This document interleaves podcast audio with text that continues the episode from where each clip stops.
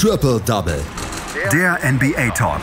Auf meinsportpodcast.de.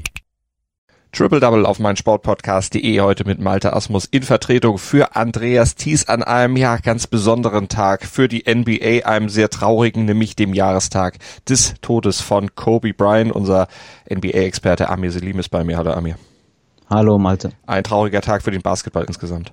Ja, natürlich. Jetzt ähm, genau heute, also jetzt am 26. der Jahrestag ähm, von Kobe Bryant.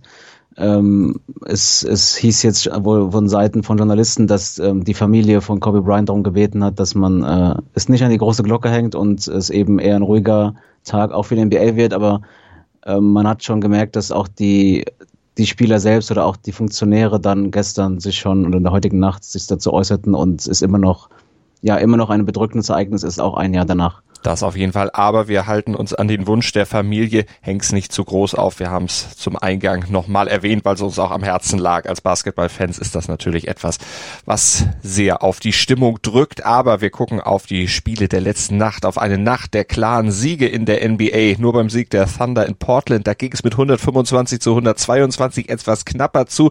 Wir haben uns aber für eine genauere Betrachtung zwei andere Spiele ausgeguckt. Unter anderem ein Spiel, das Spiel der Mannschaft von Kobe Bryant, beziehungsweise der Mannschaft, die jetzt von LeBron James angeführt wird. Und der hatte eine Sahnenacht mit seinen Lakers bei seiner Rückkehr nach Cleveland. Und da gucken wir drauf und wir beantworten auch die Frage, was denn LA mit Stuttgart gemeinsam hat. Und wir schauen auf den klaren Sieg der Warriors zu Hause über die Timberwolves, bei dem Steph Curry wieder an seiner Dreierquote gearbeitet hat. Amir, schauen wir erst auf LeBron und auf die Lakers? Ja, es war eine, eine richtig starke Nacht von LeBron. Ähm, in der letzten Regular Season war sein höchster Punktewert 40 Punkte. Diese Saison jetzt, ähm, jetzt schon bei 46 Punkten in dieser Nacht. Äh, 19 aus 26 aus dem Feld, 7 von 11 Dreiern getroffen. Also es war wirklich eine Sahnenacht von LeBron, ähm, der direkt im ersten Viertel gleich 17 Punkte geliefert hat und ähm, ja, dann zum Ende des Spiels dann nochmal 21 Punkte im vierten Viertel hatte. Dazu, wie gesagt, einige Dreier. Einmal vom Logo der Cleveland Cavaliers, äh, mehrere Stepback-Dreier. Also es war wirklich die Nacht von LeBron und ähm, ja, gerade gegen ausgerechnet gegen sein Ex-Team, wenn man so will.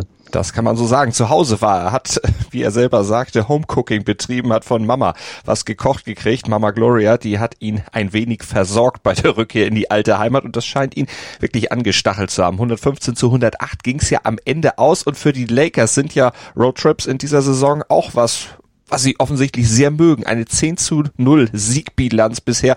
Und ich sagte eingangs, was haben sie mit dem VfB Stuttgart gemeinsam? Ja, genau das, dass sie sich auswärts offensichtlich viel wohler fühlen als zu Hause. Nur die Serie der Lakers ist noch beeindruckender als die der Stuttgarter in der Bundesliga. Warum sind die auswärts so gut?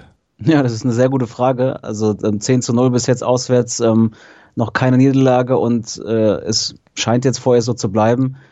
Ähm, ich glaube generell, dass sie einfach jetzt nach den ersten Partien der Saison jetzt im Flow sind und dass sie jetzt das Team, das es zu schlagen gilt, ist, mal wieder sind. Und äh, ja, wir hatten es ja schon öfter in dieser Saison, sie wirken eigentlich fast noch stärker als letzte Saison, gerade noch mit den ähm, neu hinzugefügten Spielern wie Dennis Schröder oder Montrezl Harrell oder auch Marc Gasol. Also man hat den Eindruck, dass die LA Lakers auf einer Mission sind dieses Jahr und ja, gerade LeBron, der ja auch in der Regular Season manchmal dann ähm, seine Auszeiten nimmt oder halt ähm, ja sich im Zweifel dann auch zurück zurücknimmt, damit dann ein Anthony Davis oder auch andere Spieler dann liefern können, scheint momentan ähm, gewillt zu sein, vielleicht ein MVP-Season diese Saison zu spielen. Mal wieder. Es war ja seine erste Rückkehr mit den Lakers nach Cleveland, hat ja bisher da nicht spielen können. Macht das für ihn das wirklich so besonders, dass er eben da zu Hause antreten durfte? Ja, ich glaube schon, wie du schon gesagt hast, er war bei seiner, bei seiner Mutter und hat da nochmal definitiv dann ähm, die Heimat genießen können.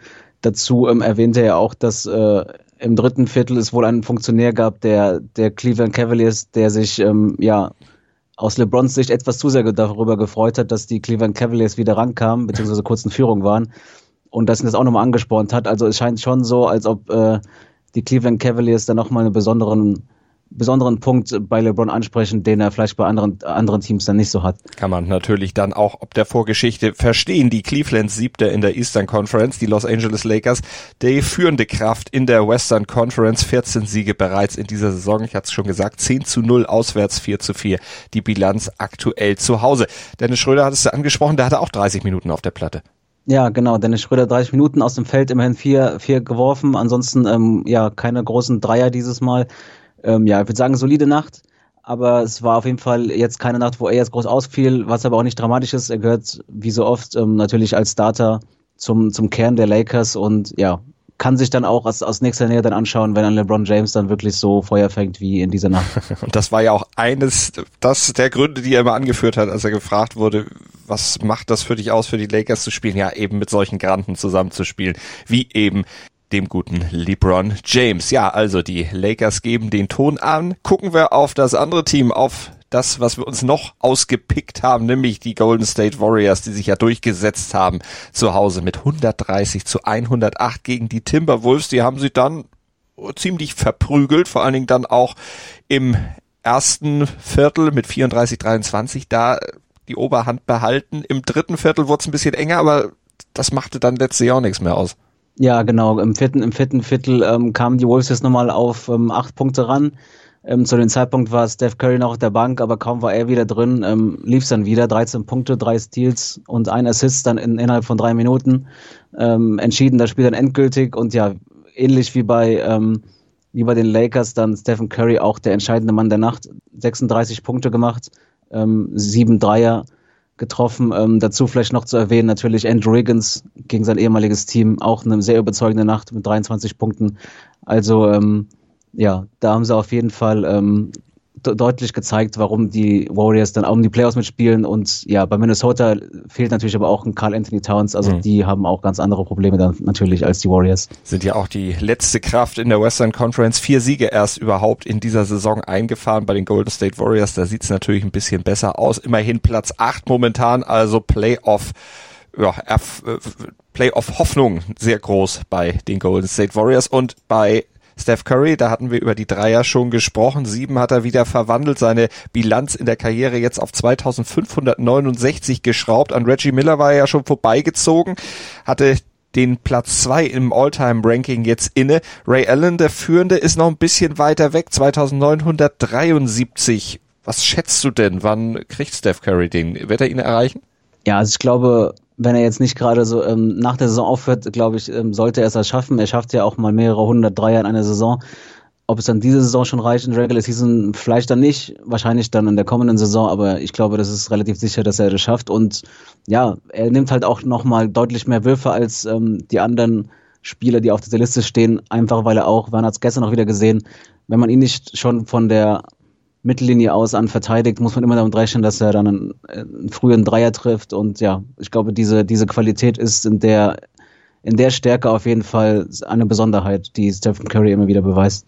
Mal schauen, wie lange er dann braucht für den großen Rekord, also für Platz eins im ewigen Ranking. Gucken wir auf die anderen Spiele.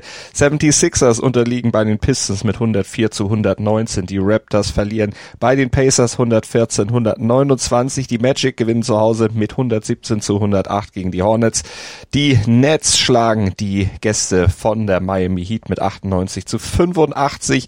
Die Mavericks unterliegen zu zu Hause gegen die Nuggets 113, 117. Das war auch noch ein Spiel, was durchaus knapp war. Das hatte ich eben nicht mit erwähnt. Die Bulls, die unterliegen zu Hause 103 zu 119 gegen die Boston Celtics. Und die Trailblazers und die Thunder hatte ich eingangs ja schon erwähnt. Die Trailblazers verlieren zu Hause 122 zu 125. Das war unser schneller Blick auf diese Nacht in der NBA, auf die Sahnenacht von LeBron James und auf die Sahnenacht von Steph Curry mit Amir Selim. Amir, vielen Dank. Danke auch. Malte. Triple Double. Der NBA Talk. Auf meinsportpodcast.de.